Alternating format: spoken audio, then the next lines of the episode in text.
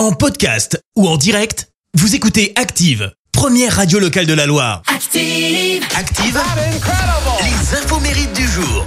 Soyez les bienvenus, en ce mardi 27 juin, nous fêtons les Fernand. Côté anniversaire, l'acteur américain Toby Maguire fête ses 48 ans.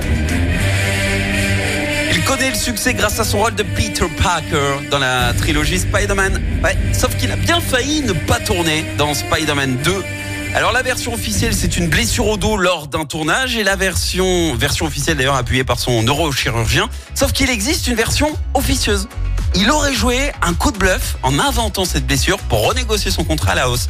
Mais alors, peu importe la raison évoquée, hein, la conséquence reste la même puisque Sony décide d'embaucher un autre acteur. Mais Toby revient in extremis, il s'excuse et sa carrière décolle. C'est également l'anniversaire de l'actrice française Isabelle Adjani, 68 ans. Elle a obtenu son premier rôle à 14 ans dans un film pour enfants et à 17 ans, elle entre à la comédie française et devient célèbre dès le début des années 70. Elle a reçu 5 Césars de la meilleure actrice, un record inégalé et deux euh, nominations aux Oscars.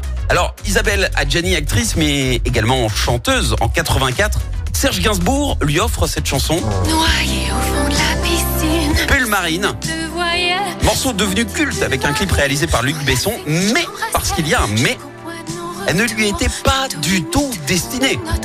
Sa collaboration avec euh, Gainsbourg a en réalité débuté sur fond de rupture avec Jane Birkin. Il lui faisait écouter des chansons prévues pour Jane et lui disait c'est à vous si vous voulez. Gainsbourg voulait juste se venger en fait de cette rupture. Il était prêt à tout, hein, prêt à trahir Jane comme un enfant jaloux en lui confisquant ses chansons. Alors pas cool, certes, mais vous savez ce qu'on dit, le malheur des uns fait le bonheur des autres. La preuve. La citation du jour. Allez, ce matin, je vous ai choisi la citation de l'écrivain et scénariste français Henri Janson. Écoutez, le premier homme qui s'est marié, il ne savait pas. Le deuxième, il est inexcusable. Merci, vous avez écouté Active Radio, la première radio locale de la Loire. Active.